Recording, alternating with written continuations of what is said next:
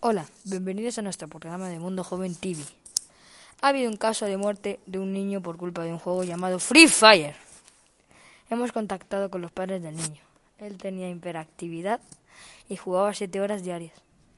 La causa de su muerte fue un paro cardíaco. Vamos a consultar con nuestro psicólogo Pablo Gómez.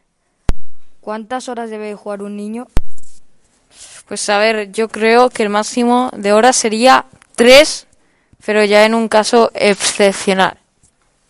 Es decir, que tres tú no lo ves muy normal, ¿no? Sí, Exacto. Más o menos dos horas o una, ¿no? sí, sí. La siguiente pregunta es, ¿nos hacen violentos los videojuegos? Depende. Si, si el videojuego es violento, muy violento, y jugamos bastante tiempo ese juego, sí que nos puede llegar a hacer muy violentos.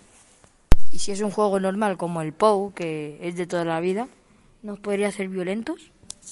Yo creo que no, pero tampoco jugar en exceso a esos juegos.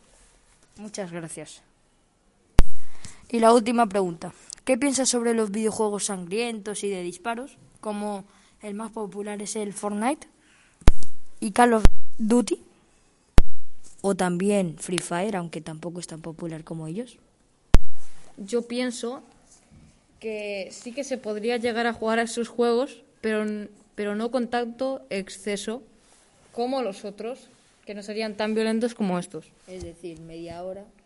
Claro, Una claro. hora Sí, sí, sí, por ahí, sí. Bueno, pues gracias por dejarte entrevistar. Y pues este ha sido nuestro programa de hoy. Y espero que os haya gustado y adiós. Adiós.